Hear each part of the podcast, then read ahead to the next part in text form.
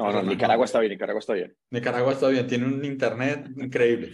Pero yo, mientras, que, mientras, que Hernán, mientras que Hernán se vuelve a reconectar, que está ahí eh, trabajando, yo sí tenía una pregunta para ti, Eduardo, y es, Dale.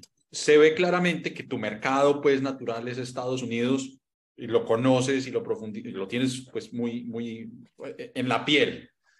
Pero como nos escuchan personas de muchas partes, principalmente Latinoamérica y España, ¿tienes algún otro mercado o ves algún otro mercado en donde sea tan interesante y tan potente, guardando las salvedades, obviamente, que de Estados en general, sí, o sea, a mí, por ejemplo, Colombia me gusta mucho, creo que hay mucho por hacer. Eh, tiene, obviamente, una de las ventajas más importantes, que es, de nuevo, el mercado de capitales es mucho más complicado, financiarte en una construcción es muy complicado, obviamente se han desarrollado herramientas muy creativas de las que tampoco te sabría hablar muy, muy bien. Entonces, perdón, que perdonen los, pues los colombianos que sepan de este tema, que probablemente tal, pero, pero obviamente pues las temas de las fiducias y tú vendes al principio, entonces te vas financiando y cuando llegas a un punto de equilibrio, entonces eso se va construyendo. Entonces se han generado eh, se han generado eh, soluciones muy creativas a la falta, de alguna manera, eh, o la diferencia que hay en, la facilidad de mercados de capitales en Estados Unidos versus en otros sitios en Latinoamérica. Entonces, yo a mí, a mí me encanta, por ejemplo, pues tenemos un pequeño terrenito ahí en Colombia y la idea en algún momento es construir y, y tal. O sea, a mí Colombia, por ejemplo, me, gusta mucho. Igual en España es un poco parecido. el mercado de capitales es un poco más fácil, pero tampoco es tan, tan ventajoso como lo puede ser en Estados Unidos. Entonces, hay ciertas cosas, obviamente, que hacen que Estados Unidos mm, sea muchísimo más atractivo, el, el mercado real estate, pero no quita que al final pues, es un sector que a mí me encanta y, que lo haría igualmente en Colombia. Tal. Ahora, claro, luego hay el, sector, el, riesgo moneda, el riesgo país, eh, si eres un inversor extranjero y vas a invertir en Colombia. Claro. Nosotros, pues al final, cuando invertimos lo poquito que tenemos ahí en Colombia, cuando invertimos lo invertimos a 3.500 eh, pesos el dólar. Ahora no sé cuánto está, 4.800. Claro, es que ya solo con eso mi inversión ha bajado un 20%.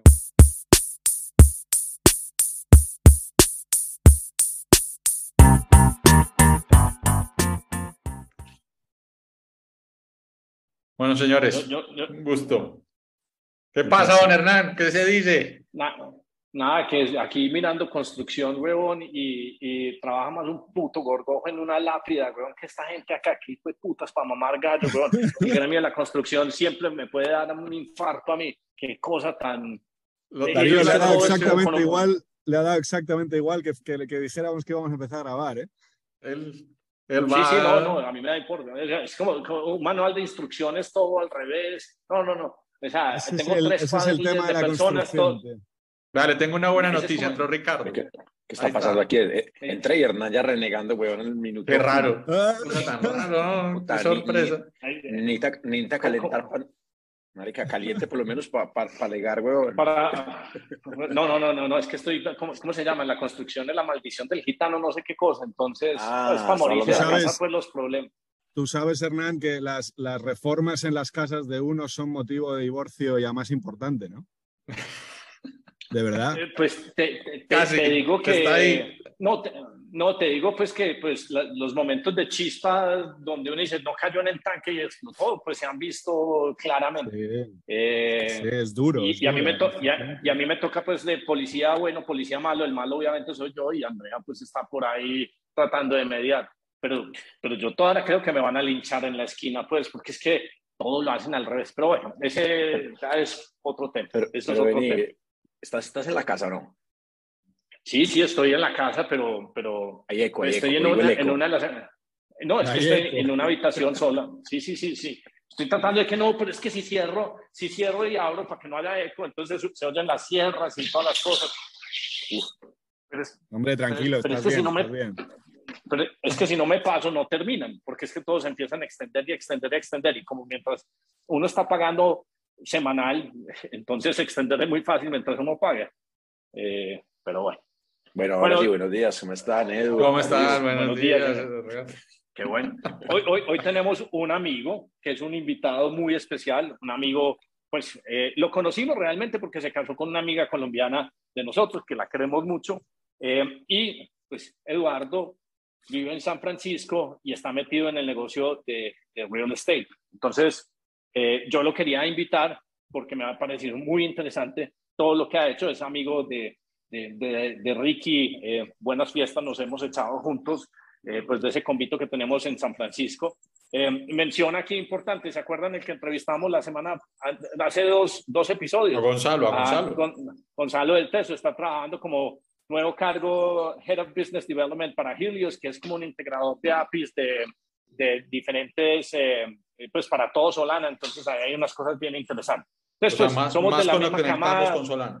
Más, más conectados. Somos, de, somos de la misma camada, pero pues Eduardo, pues eh, en los últimos cuatro o tres años lo hemos visto pues construir, desarrollar.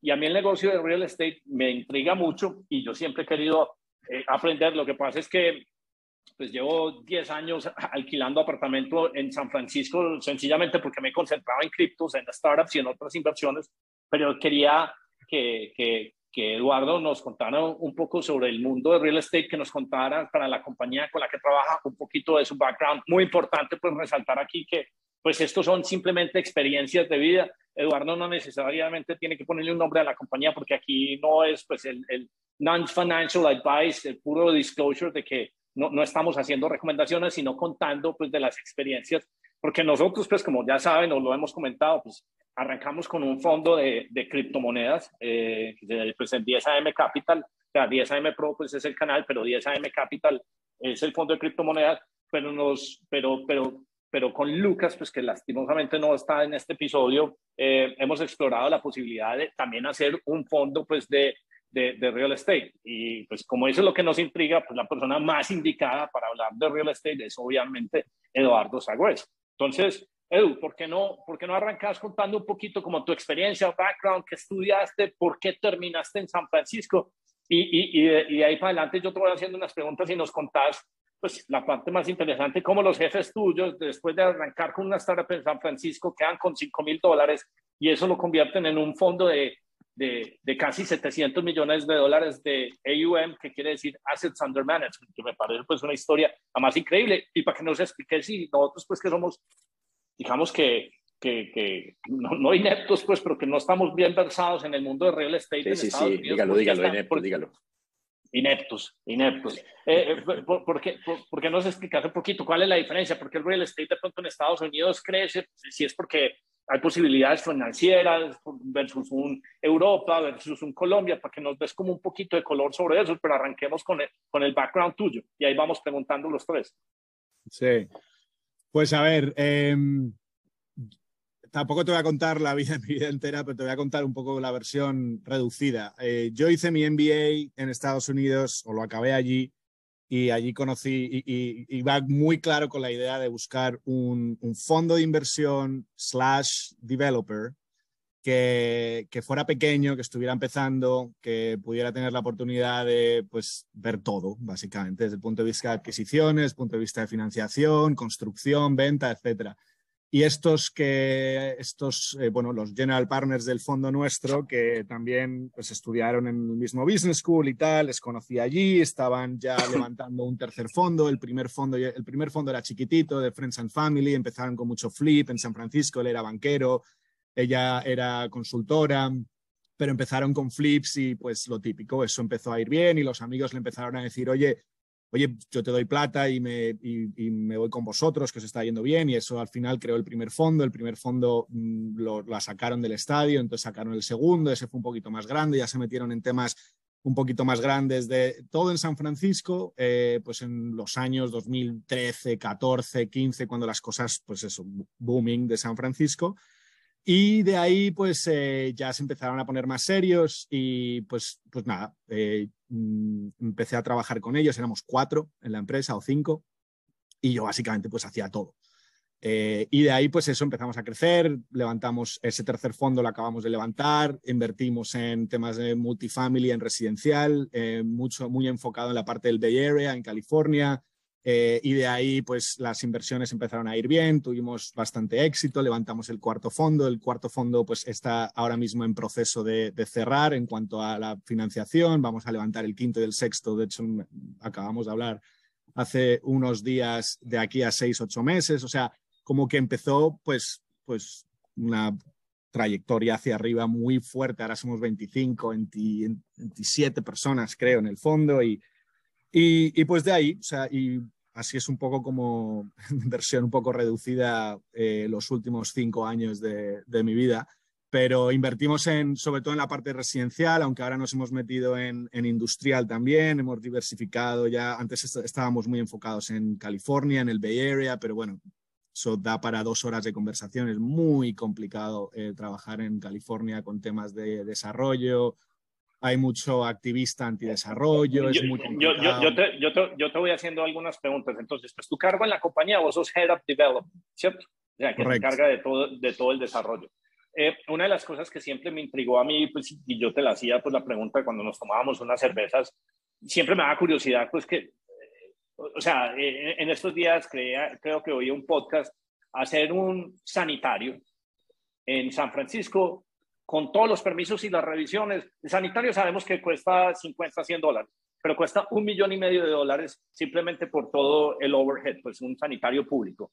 Eh, con toda esta complicación, digamos que cuál es el hecho, la ventaja que tienen ustedes cuando desarrollan, que deciden de seguir desarrollando en San Francisco y no irse como para un mercado más friendly. Porque cuando una de las cosas que uno dice, si la barrera de entrada es súper difícil, uno dice, no me meto, pero si ustedes ya conocen todos los loopholes y conocen todas las cosas, eh, ¿qué, es, lo que, qué es lo que hace que, que ustedes todavía sean competitivos? En el chat que estamos, yo, yo sé que siempre nos mandas proposición, no sé qué, entonces, e, es el, es el conocimiento de la ley. Uy, ¿cuántas proposiciones hemos votado que no entendemos ni nada? Pero como que nos las manda Eduardo, nosotros decimos sí. Seguro, no, yo no, no, todas, weón. Sí, a ver, pues la, la ventaja, que, a ver, el mercado real estate es muy, aunque sea obviamente 320 trillones de dólares el valor de todo el real estate del mundo, al final es un mercado muy, muy, muy local y es el City Council y es el Planning Commission y entonces tienes que entender la política local de, de qué, o sea, cuáles son los, los, los challenges de, y los desafíos de, de, desarrollar ahí. San Francisco y California, para empezar, tiene, o sea, hablando de los fundamentals y por qué todavía estamos muy bullish con California, es que el, tiene un housing crisis monumental. Entonces hay muy poca, hay muy poca oferta de vivienda, muy, muy, muy poca oferta de vivienda. Eh, y una de las razones por las que hay muy poca oferta de vivienda es por la cantidad de desafíos y de loopholes que tienes que hacer políticamente en cuanto a regulación, planeación, urbanismo, etcétera, y la gente pues no tiene el estómago eh, para hacerlo, porque al final muchas veces para hacer un edificio pequeño te tienes que tirar tres años, fácil, tres años de permisos y de planeación solo para levantarlo. Claro, cuando tú te compras una casa o un, o, bueno, un lote o lo que sea y vas a hacer, ponte algo pequeño, cinco, seis, siete unidades, típico edificio de San Francisco, vosotros lo sabéis. Claro, eh, mm, el real estate es muy caro, los tipos de interés tienes que estar, bueno, pagando intereses por tres años hasta que puedes poner una pala en, la tierra.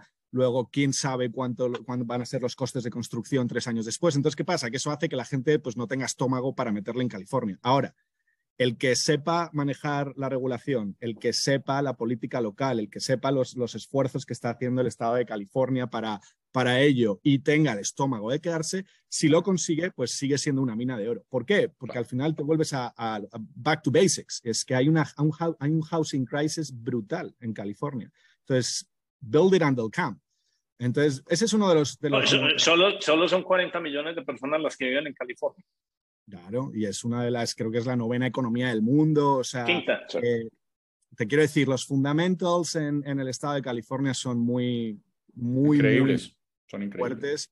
Y entonces el que sabe manejarse en ese tema, pues, eh, pero claro, es complicado porque al final, oye, uno en 2018 se compra un lote eh, a los costes, eh, lo, lo, hace, hace el modelo a los costes de construcción, a los, al precio de venta en ese momento, hace un tal, claro, luego te lleva una pandemia eh, llega la inflación, sube los tipos de interés y te puede destrozar. Y ese es el tema de muchos developers. Hay developers que, que se van al carajo. Entonces, pues básicamente lo que estás diciendo es que no importa que así uno esté leyendo que exista un éxodo de, no sé, 300, 400 mil, no sé cuántas personas abandonaron California, creo que fueron 600 mil el año pasado, y los receptores de esos 600 mil personas pues fueron Texas, la Florida. Esa, esa migración, esa salida de gente de California realmente no importa porque la deficiencia en el housing, pues, y, eso inclusive también ocurre pues en Colombia. O sea, no hay suficientes casas o, apartamentos para el tipo de población que hay. Entonces, mientras uno cuente con esa deficiencia de casas habitables o apartamentos habitables o condominios, como se dice ahí, pues el negocio sigue siendo viable. Y entonces ya se reduce más a uno entender el, timing de los mercados en cuanto a tasas macro y, y, y pues todo el tema de regulación loophole. Yo creo que vos, más que vos estudiaste business, pero en este momento yo creo que vos sos más experto en, en todo el tema legal que, que, en el mismo de ingeniería y, de desarrollo, porque digamos que ahí está como la ventaja. Eso es como lo que eh, empiezo a concluir con lo que estás diciendo. Sí, correcto. Al final tienes que tener un conocimiento de política, de regulación, de planeación, de macroeconomía, etcétera, muy importante. Y de nuevo, seguimos muy bullish en California, pero no es lo mismo construir en Inland Empire al, este de, Los Ángeles que construir en, Laguna Beach o en Newport. O sea, luego ya eso, luego cada, cada mercado local es muy, muy diferente y no es tan fácil como decir, no, California va bien y tal. No, California es uno de los estados peor manejados de todo Estados Unidos, en mi opinión y es la razón por la que hay una crisis de, vivienda tan importante, pero hay que tener mucho cuidado y tienes que tener un mercado, un conocimiento del mercado local muy, muy importante. Pero sí, al final, gran parte de mi, de, mi, de mi día a día es manejar temas de planeación, urbanismo, para permisos, abogados, land use, etc. Una pregunta que, que, yo veo aquí en California, una cosa y es, a diferencia, no sé, de Florida o de, de estos estados que todavía tienen mucha tierra eh, que se puede construir tierra nueva, que yo veo que en California no, porque todo es muy protegido con parques, con, con zonas de reservas, por el agua. Entonces uno ve que aquí no hay como, como desarrollo de, nuevos proyectos en tierra, sino que es, tumban y construyen sobre lo que había. Que eso también debe afectar un montón y lo debe hacer mucho más costoso. Exactamente, el, el lack of, eh, of land available, al final, o sea, la, la, falta de tierra que hay, eso es al final eso y, el tema de planeación y lo difícil que es desarrollar es lo que al final está creando la, crisis de vivienda. Es muy complicado, amigos. vosotros conocéis San Francisco. ¿Dónde, ¿Dónde construyes ahí? Todos son viviendas unifamiliares o de dos o tres pisitos, todo muy bonito, pero efectivamente cuando tienes una crisis de vivienda como la que tienes en San Francisco, particularmente en San Francisco, además, eh, pues, pues claro, luego intentan sacar regulación para que pues, eh, las viviendas unifamiliares hagan un rezoning de multifamily en, en, caso de que un desarrollador quiera pues, tirar una de las casas abajo o lo que sea y construir un edificio de 6, 7 y no puedes. Ahora el Estado ya se está metiendo muy, muy eh, en, cada ciudad y diciéndoles no puedes hacer eso, ya han sacado una regulación ahora y tienen un, lo que se llama, tampoco aburriros con temas políticos, pero, pero es un housing, lo del housing element, entonces cada ciudad tiene o cada county tiene que decir cómo va a construir ciertas, eh, cierto número de unidades al año, que es lo que el Estado eh, dice que se necesitan los próximos 10, 15 años para, para acabar con la crisis de housing. Y si no pueden hacerlo, entonces el Estado entra y, básicamente les quitan cualquier tipo de jurisdicción local. Eso todavía está en un gray area, de hecho acaba de pasar en, enero 31 es cuando todos los counties de California tenían que mandar eso y ahora a partir de ahora pues el Estado se puede meter y quitarle la jurisdicción a San Francisco y decir, sabes que este desarrollador se puede meter a construir aquí 30 unidades en este, en este lote pequeño porque, porque sí, porque es lo que digo. Pero bueno, es un tema también muy político y tal. Es más, eso ya es más aburrido, pero desafortunadamente o afortunadamente, eh, depende de cómo lo mires, al final es un, es un tema que eh, eh, es, es, evidente que uno tiene que conocer todo eso, porque si no lo conoce, pues sencillamente la inversión que haga uno pues, se le vuelve cero o simplemente pierde, pierde el dinero. Yo, pues, en los 10 años que viví en San Francisco, yo quería comprar casa, pero comprar casa en San Francisco, digamos que del gusto que uno quisiera, y, estoy hablando, pues, cuando uno dice una casa en otro mundo, uno dice, no, una casa de 400, 500 metros. Casa en San Francisco quiere decir 100 metros cuadrados. Y 100 metros cuadrados en San Francisco pueden costar desde un millón y medio hasta 4 o 5 millones de dólares. Y entonces, eh, y uno tiene que poner el, el, 20% mínimo de down payment o es el 10% el. Normalmente el 20. Pero bueno, puede ser. Normalmente el 20. Y cuando las tasas estaban bajitas, pues era en teoría como fácil, pero de todas maneras pues era un, un, mortgage sustantivo. Una de las cosas que yo he hablado con Eduardo es, hombre, si hiciéramos un fondo, porque a mí, a mí lo que me gusta que, que Eduardo maneja muy bien es que eh, sabe operar la, la escalita, la, escalerita, básicamente sabe apalancarse con todo el sistema financiero americano. Yo, por ejemplo, si quisiera comprar una casa, yo soy un poquito más, eh, como más burdo, digo, no, eh, ojalá comprarla con la mayor cantidad de cash posible y el préstamo lo mínimo posible. Y Eduardo me dice, no, Hernán, así no se hace. Entonces, si Eduardo, si, si digamos que tuviéramos un millón de dólares, vos me dirías a mí, Hernán, no puedes comprar una casa de un millón y medio eh, con un millón de dólares en cash, sino cómo, cómo, cómo sería la secuencia del proceso de cómo haríamos crecer esa inversión de un millón de dólares en tantas casas en un periodo de cinco años, ¿qué sería lo que estaríamos haciendo eh, y cómo las compraríamos y cuánto equity le estaríamos sacando a cada uno para crecer ese millón de dólares en que cinco años, diez años se convierta pues que en, en, en, en pues, ¿cómo lo multiplicaríamos? O sea, ¿qué, qué sería lo, lo Dame, dame ese millón de dólares primero y te lo cuento. No, no, no, no, no, no, aquí porque es que los, los, los, que los que nos ven, los que nos ven tienen ese, ese alfa y les da curiosidad. No, magia. obviamente, hay que, sí, obviamente que escoger. A, a, ver, es que, claro, la, o sea, la pregunta es complicada, pero yo te voy a hablar desde lo que me gusta a mí, lo que me gusta invertir a mí y de lo que al final pues de alguna manera quiero pues hacer en el futuro. Y a mí me gusta mucho el real estate y me gusta y te voy a empezar contestando a por qué. Me gusta mucho el real estate sobre todo en Estados Unidos por un motivo eh, importante y es que los mercados de capitales para el sector de real estate son muy ventajosos.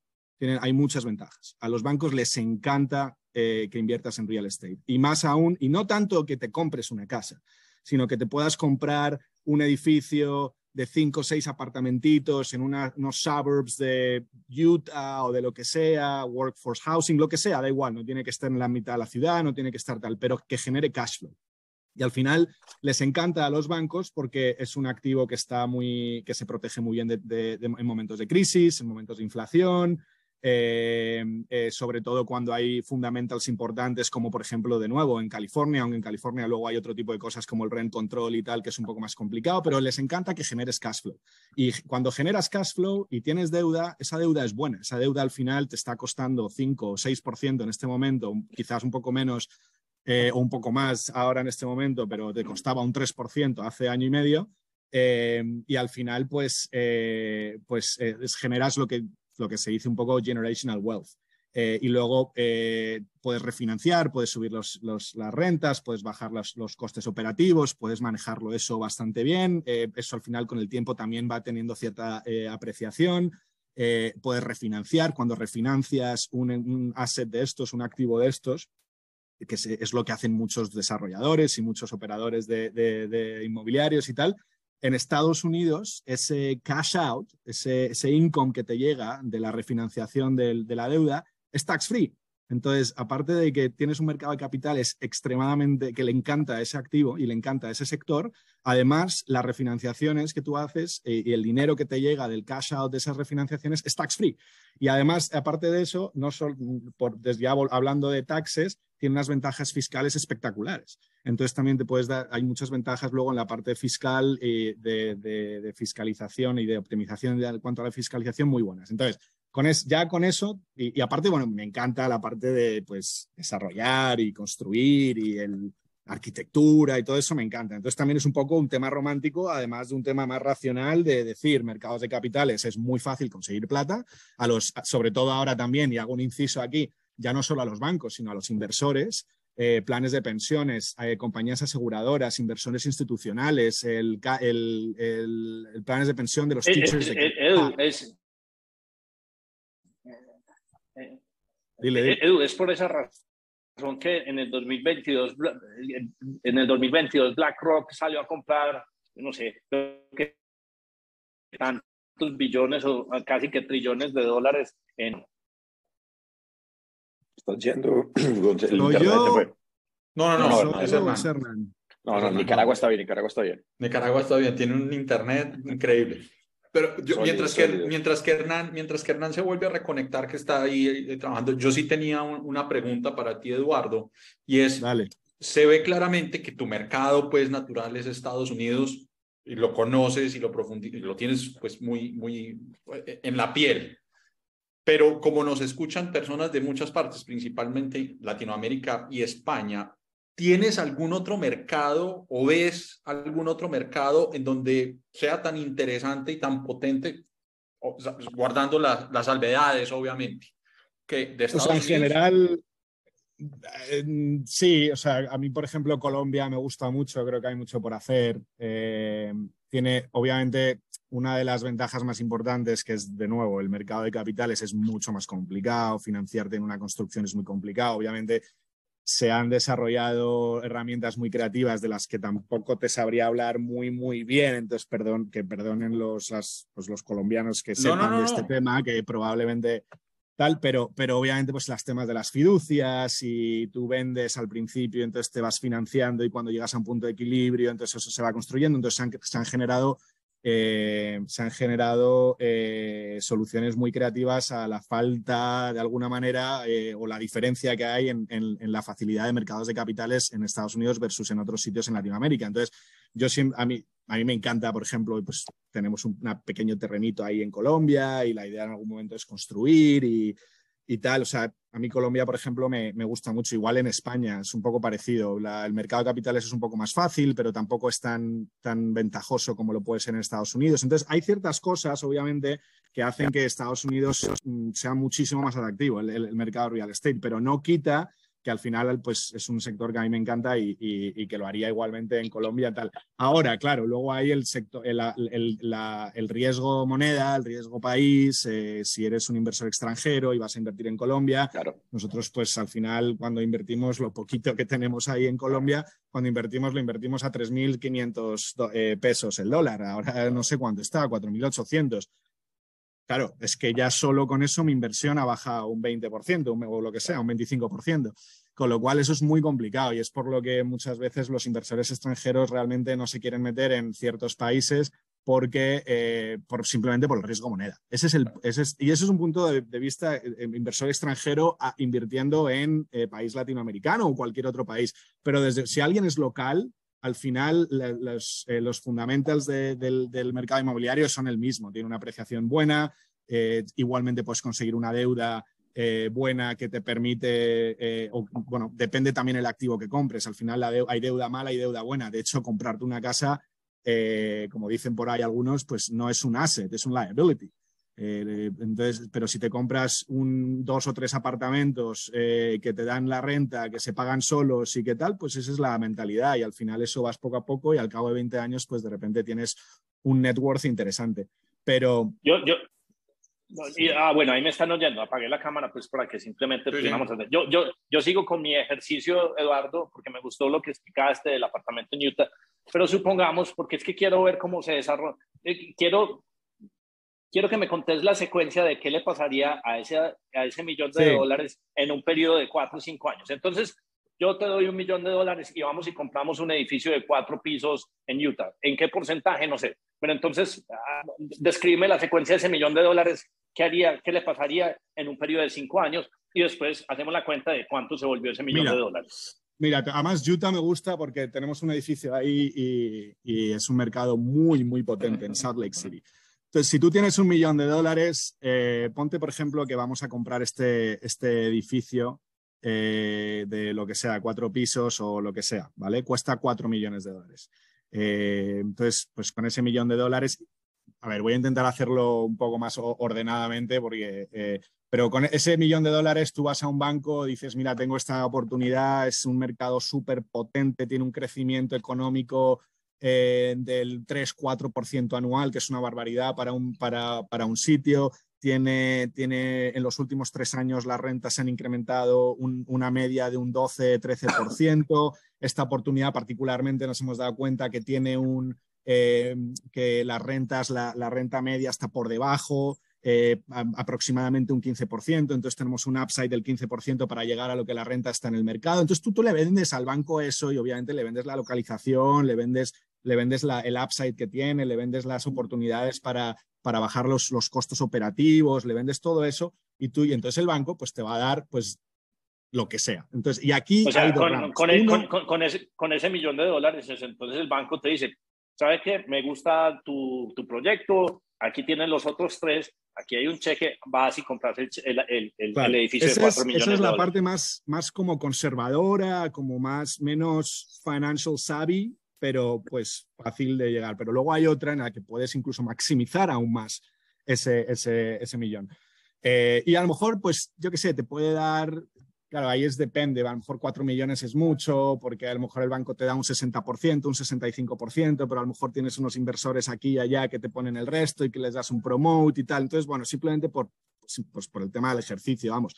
Pero con eso, básicamente, estás apalancándote en un ponte 70% o lo que sea del valor del edificio, eh, con lo cual tu equity realmente es relativamente bajo. Eh, pues lo operas unos años, le subes las rentas, le bajas los costes operativos, puede que le metas a lo mejor un poco de plata incluso si eh, tienes. A, mí me gusta ir, a, mí me gusta ir haciendo como las estaciones, porque es que cuando uno lo pone así, la gente lo va a visualizar. Entonces, eh, pones un millón de dólares, te prestan tres, digamos que no es el más eficiente, eh, corres y operas el edificio por tres años, ¿cierto?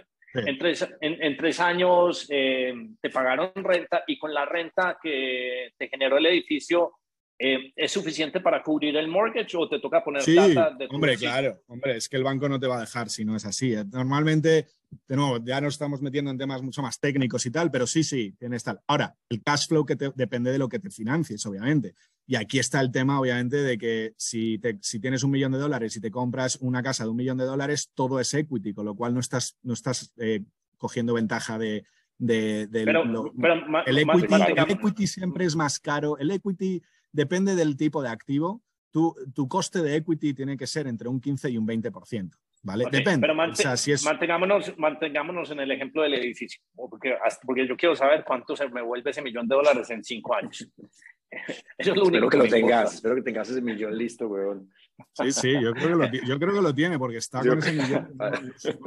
Sí, yo necesito. No, lo o sea, si, si, usted, si usted, si usted, bueno, este, este es un truco que creo que, que, que ya muchos lo, lo, lo han aprendido. Si usted quiere hacer una consultoría no paga y que la información, le, todo el mundo lee la información, uno lo que tiene que hacer es invitar a alguien a un podcast y entonces le cuentan a uno cómo es todo, simplemente haciendo el podcast. Entonces, podcast quiere decir información gratis. pero, pero entonces millón de dólares más o menos cuánto se aprecia la propiedad raíz en Estados Unidos, en promedio. O sea, ese edificio eh, costaba cuatro, ¿cuánto se está apreciando en un periodo de tres años? Más o, año a año, ¿cuánto normalmente, digamos que históricamente crece? es que depende. En Estados Unidos que cada mercado local es muy diferente, pero si tú cogieras a lo mejor un 6 a un 10% de apreciación anual, en momentos buenos sí se ha visto ese double digit appreciation y en momentos así no tan tal, pues a lo mejor un 5%, 6%, pero también, por ejemplo, ahora pues en otros mercados ha bajado un poco. No, no, es, tan, no es, tan, fácil. Sí, sí, sí, no, yo sé, pero es que en, aras de hacer un ejercicio, como diría tu suegro, em, si nos fuéramos al 6% y son 4 millones de dólares, entonces uno podría decir que, pues si es compuesto, uno podría decir que eh, en tres años el edificio que costaba cuatro cuesta ya cinco, ¿sí o no? Sí. En tres años. Sí, puede ser. En momentos buenos, en momentos buenos sí se ha visto esa apreciación. Y, entonces aquí es donde viene la magia de tu escalerita. Pero entonces vos prestaste cuatro, tenés el cash flow que ya está. ¿Qué haces con ese cinco, con ese millón de dólares extra en apreciación que se te acaba de parecer en el edificio? Contra eso sacas préstamo, ¿qué haces? ¿Qué harías ahí nuevamente con ese millón de dólares bueno, ahí tienes dos opciones. Tienes dos opciones. Eh, si efectivamente, pongamos que esos 5 millones se han no se han realizado, pero es lo que te vale. Te llega un evaluador y te dice esto ahora por la subida de rentas, por la bajada de costo de operaciones, esto lo que compraste en 4 ahora vale 5. ¿Listo? Tienes dos opciones. O vendes eh, y con esos dos millones que te quedas, tanto el, equity que has puesto más el millón, eh, haces un 1031 exchange que se llama, que es eh, todo el capital gain, pasa directamente, no tienes que pagar impuestos, pasa directamente si compras otro activo parecido en otro mercado, en cualquier sitio en Estados Unidos, todo el capital gain pasa directamente a, la inversión de ese activo. una, cosa, una, cosa bien importante, pues porque este es la idea del ejercicio, no es preciso, lo que importa aquí es el orden de magnitud. Pero básicamente en Estados Unidos lo que hicimos es que doblamos un millón de dólares en tres años. Exactamente, exactamente. Exactamente. Y de nuevo, si nos metiéramos en los temas técnicos, cap rate, no hay tal, ya te, te has perdido tal, pero pues para, para dejarlo así fácil y sencillo, sí, sí, tú puedes doblar eh, y, con menos, y cuanto menos y cuanto más te apalanques, más vas a doblar el equity. Esa es la, la, belleza del, del, sector inmobiliario, que tú puedes apalancarte en un activo relativamente seguro mucho. Y entonces, y, ahí obviamente cada uno ya que se apalanque, que decida cuánto se apalanca. Pero al final, cuando minimizas tu equity y, el valor de la deuda o el coste de la deuda va a ser siempre mucho menor de tu coste de oportunidad y el coste de equity, ahí es donde pues, se puede doblar un millón de dólares en tres años.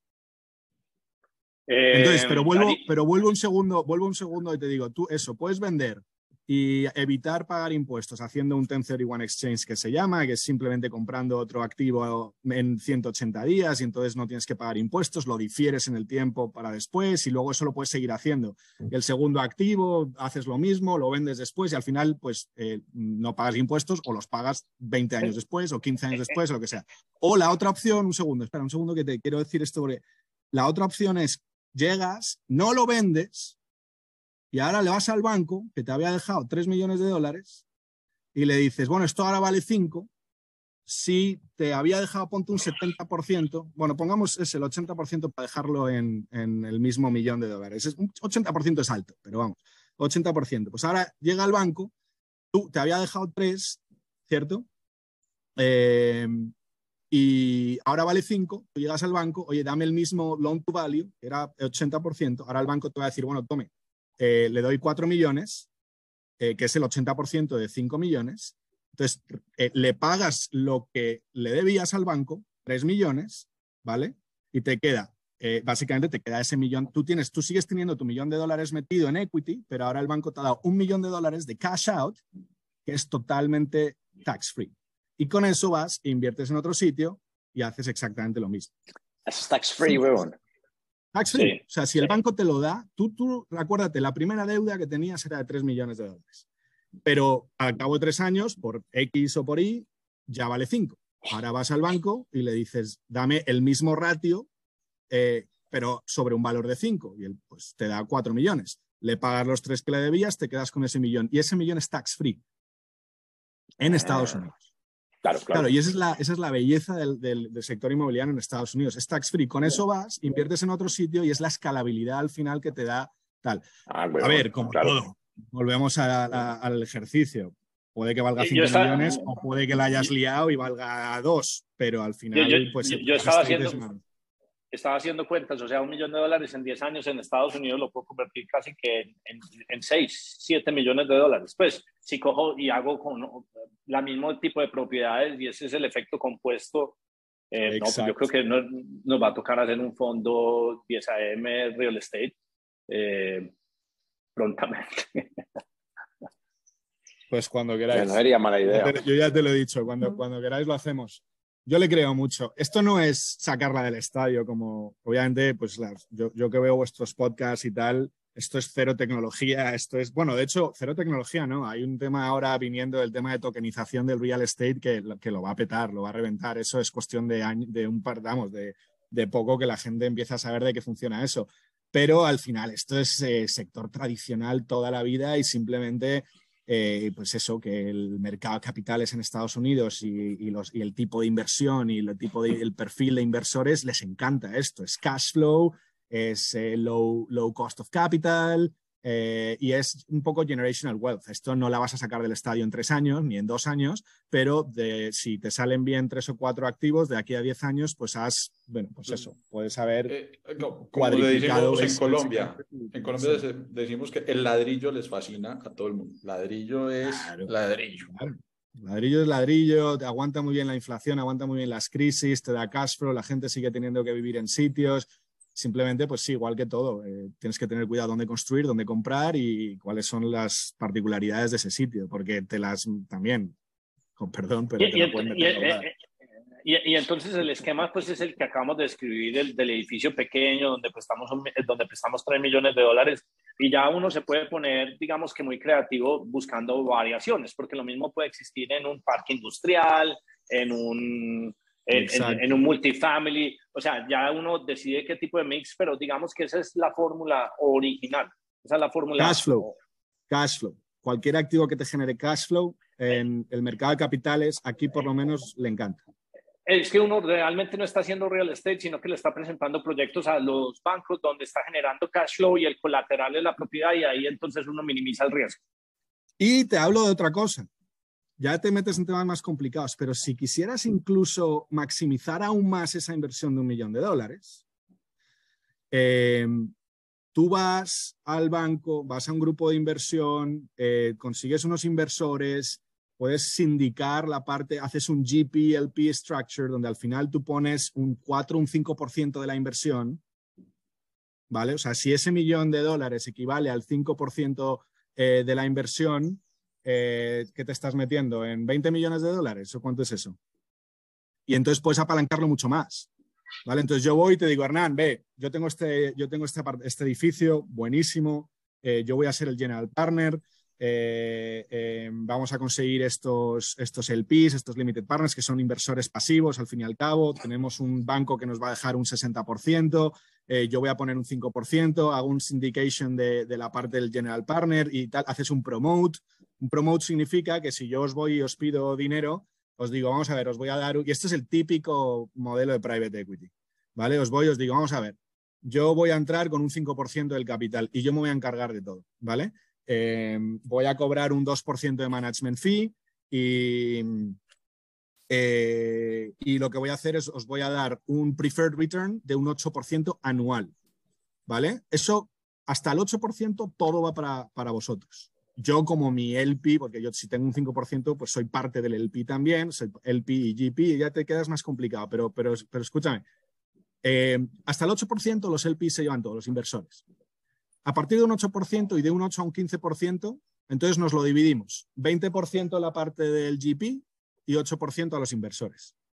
Y por encima del 15%, entonces eh, 40% el GP y 60% los inversores. Entonces lo que hacemos es alinear los incentivos para que vosotros como inversores digáis, bueno, este tío no se va a meter un duro como GP, ¿vale? Como operador, que hablamos, hasta que a mí me dé un 8%.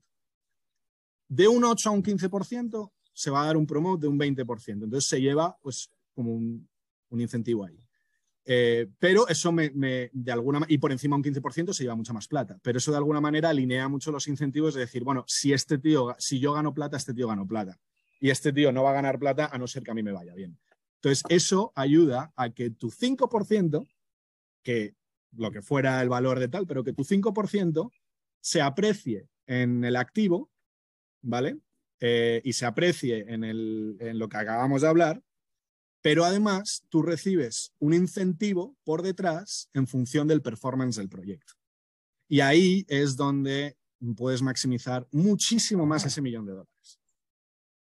Sí, sí, estás diciendo que sencillamente pues un, un, un, fondo de estos pues simplemente utilizaría más palanca pues para llegar a más assets de, de, de real estate que versus haciéndolo uno solo. Sí. No, buenísimo. Claro, y eh, en, en, este momento, pues devolviéndonos a San Francisco, eh, leía por ahí o comentaba con vos que, eh, mejor dicho, la gente dijo, no, no, no va a pagar los leases y toda la mitad de San Francisco, por lo menos a nivel de comercial, está todo desocupado. Está todo hecho una mierda ahí. Bueno, ya está mejorando, ¿eh? depende en San Francisco. Ricky, tú ahora que acabas de llegar, no sé si lo habrás visto, pero la parte norte de San Francisco está booming otra vez. Está, sí, está otra vez. Petados, no se puede coger una mesa sí. eh, a no ser que reserves con una semana de antelación y tal, pero luego te vas a la parte de Soma y del sur y tal y está mucho más las oficinas vacías. Creo que San Francisco tiene el récord de vacancy de oficinas de todo, de todo Estados Unidos. No sé si es como un 20%, una barbaridad. Eh, eh, la, las, los establecimientos comerciales en algunas partes de San Francisco están completamente vacíos. Está mejorando un poco ahora, nosotros estamos viendo ya bastante mejoría, en algo, pero sigue muy vacío. Pero lo que les conté, lo que les conté, weón, de, de, de, de, ese centro comercial de marcas suecas que van a abrir ahí en Market. O sea, que seguramente había algo vacío y no sé qué era, pero... pero no, y, está, y han bajado los precios muchísimo. Claro, ahora mismo, ahora, claro, es como todo. Al final, pues todo tiene un precio.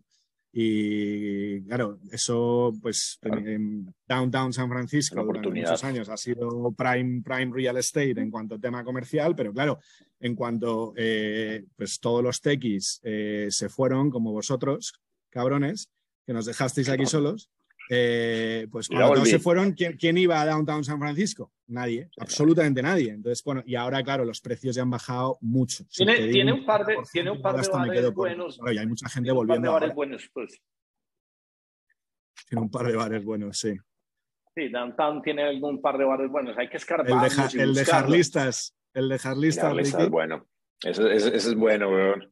El de las maquinitas. Tiene, eh, Eduardo, Eduardo, tiene unas buenas imágenes visuales ahí. Sí, sí, sí. No, no, afortunadamente no las tengo. Unas buenas. Pero bueno. Eh, pero, pero, vale, vale.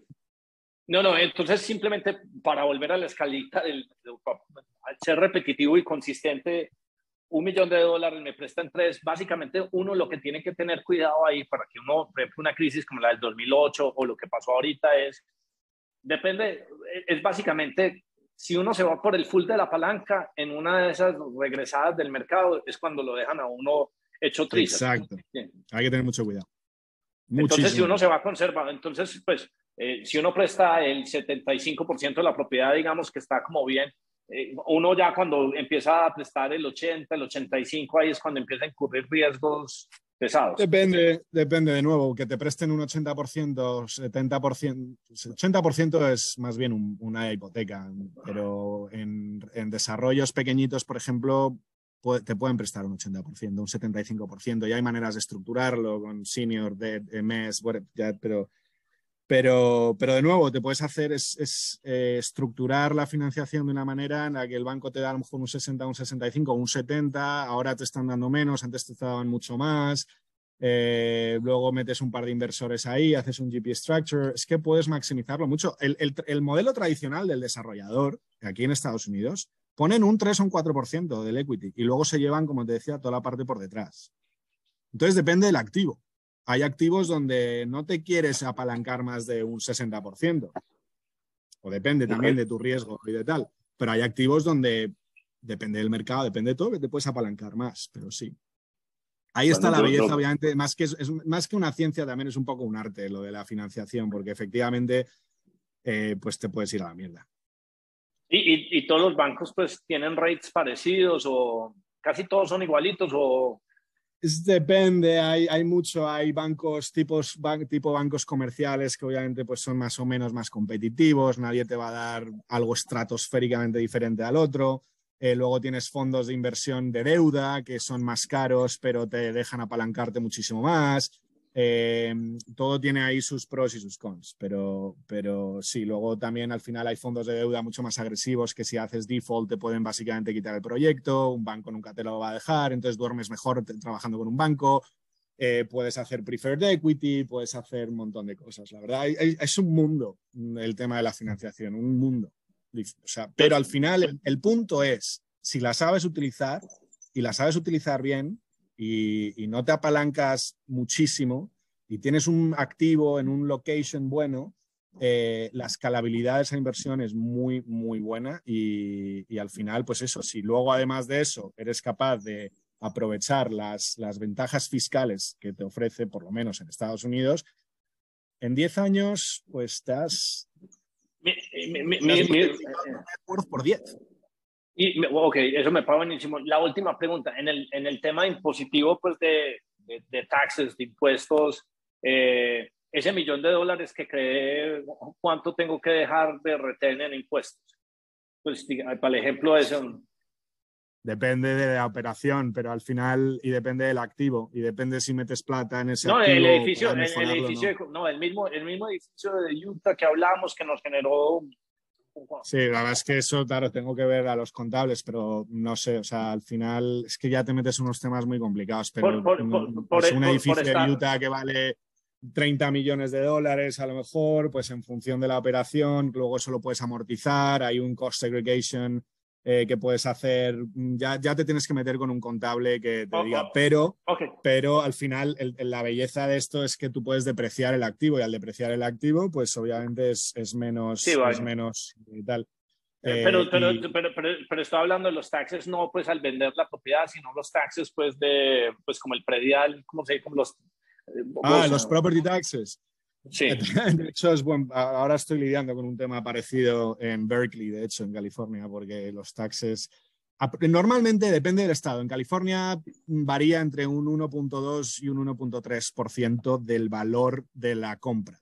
Ah, hay otros estados como en Texas que como no tienen federal income, tu property tax es más alto, eh, pero también es un non-disclosure state, entonces es un appraisal que hace el estado o el county cada año y normalmente puede ser a lo mejor, no sé, entre un 70 y 80% de lo que hayas comprado la casa, pero, el- pero es más alto. A lo mejor, creo que en Austin ahora mismo estaba solo en una casa unifamiliar, estaba como en un 2.3%.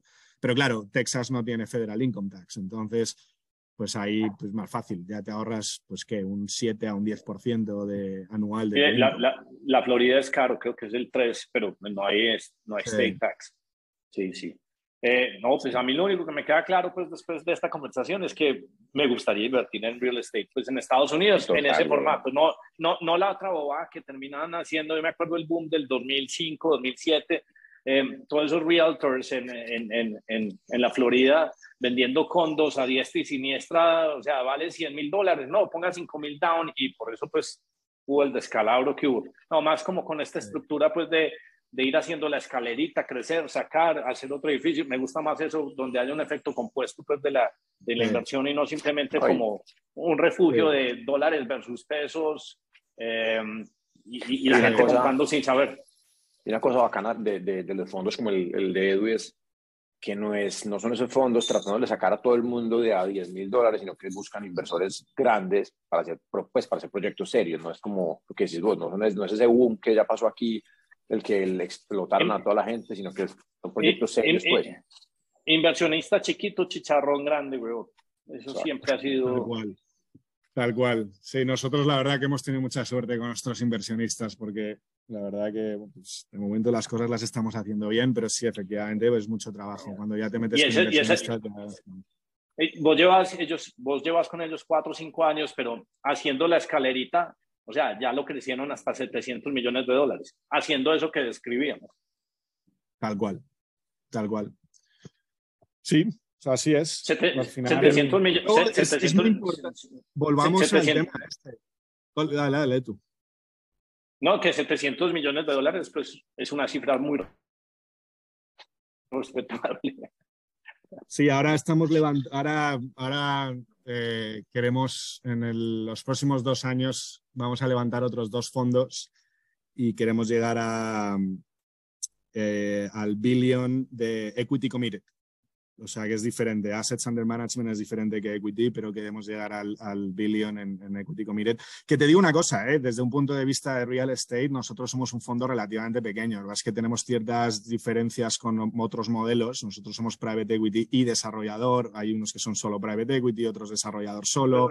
Nosotros reinvertimos, por ejemplo, el principal de los proyectos, eh, pero...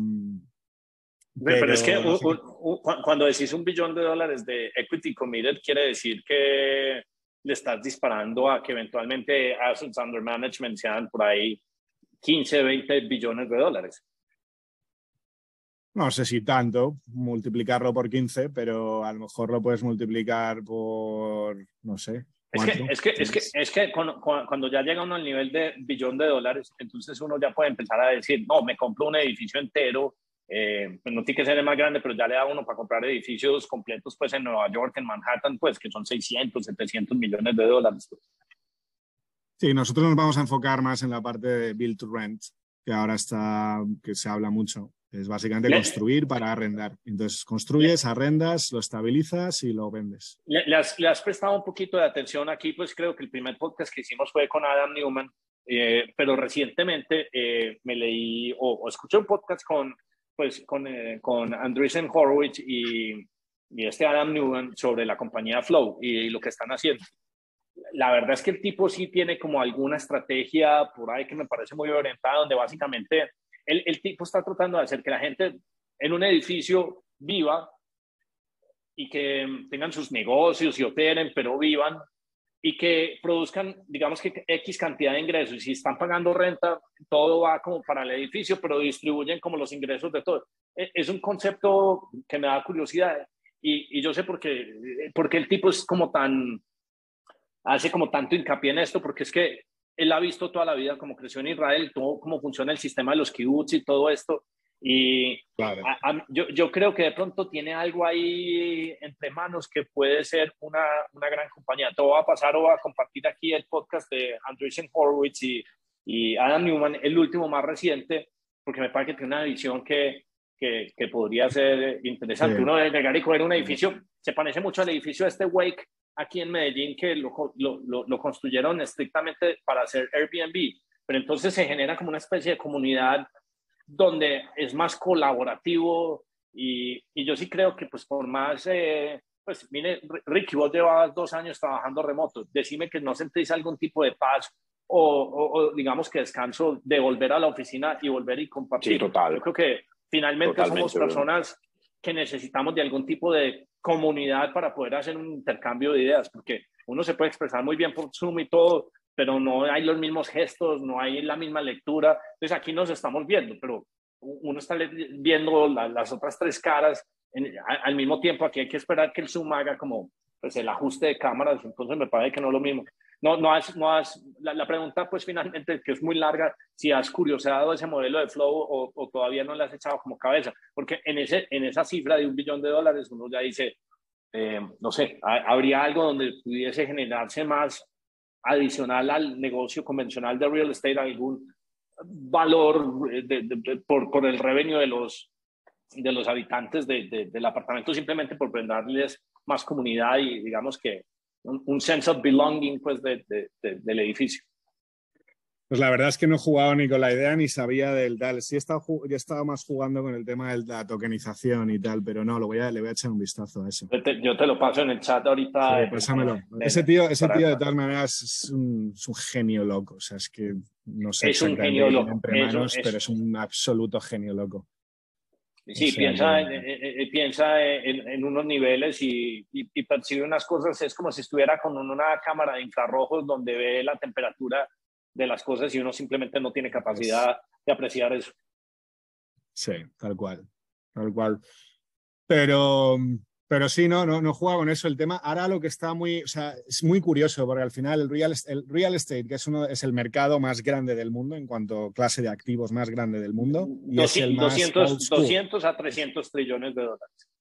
El, exactamente, el, el, el valor total de, del, del real estate del mundo. Y es todavía el más old school en cuanto a eh, tecnología. La construcción todavía se hace igual, exactamente igual que hace tanto. Hay la construcción modular, todo ese tipo de cosas que está entrando, pero mucha gente se ha ido al carajo porque es muy complicado, está muy, muy arraigado en, en, en, en métodos antiguos y en tal que todavía tiene muchísimo, tiene muchísimo arranque.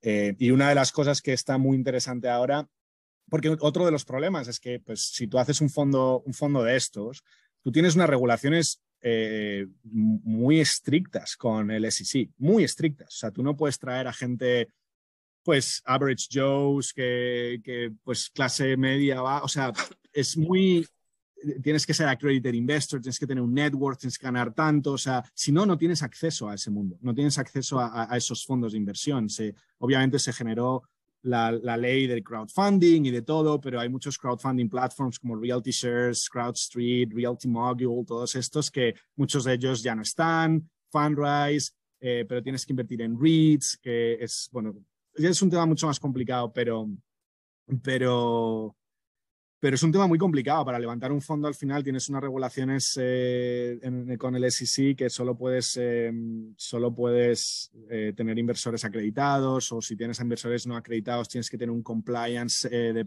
solo, solo, para que sepa la gente aquí, un inversor acreditado quiere decir que tiene que tener un network de más de un millón de dólares, tener ingresos por el orden de X, eso quiere decir un inversionista acreditado. Claro, y si no lo tienes, no puedes invertir en estos sitios. Y muchas veces estos fondos también de inversión, el, mínimo, el, mínimo que puedes invertir es medio millón de dólares. Eh, entonces ahora con el tema de la tokenización, lo que están intentando es también abrir un poco más eso, pero incluso la tokenización está regulada por el SEC. Entonces no es como un ICO, como un eh, Initial Coin Offering, es lo que se llama un Security Token Offering, eh, y la, en el fondo, la, única ventaja que tiene eso es probar, eh, eh, bajarle un poco los costos de transacción, porque con temas inmobiliarios necesitas abogados, necesitas el title company, necesitas necesitas muchos expertos, hay mucha fricción en la transacción, eh, obviamente son, son mercados ilíquidos, eh, sobre todo si por, te metes por, en... Por, por, por, tokenización, Eduardo está queriendo decir que si él levantara un 10 millones de dólares, entonces tanto se iría en formato convencional y había un porcentaje de ese fondo que él lo podría decir, no, eh, NFTs de 2.000, 3.000 dólares, cómprenlos acá y esa plata se va para el fondo y ahí queda pues tokenizado. Pues. Sí, bueno, de momento no lo han hecho en fondos, lo han hecho sobre todo en activos físicos. Entonces, si te compras un edificio, puedes tokenizar las acciones y ese token está vaqueado por un smart contract que, que, tiene el código de básicamente las reglas del juego, las reglas del juego desde un punto de vista de distribución, desde un punto de vista de compliance, desde un punto de vista de todo, entonces tiene un smart contract detrás,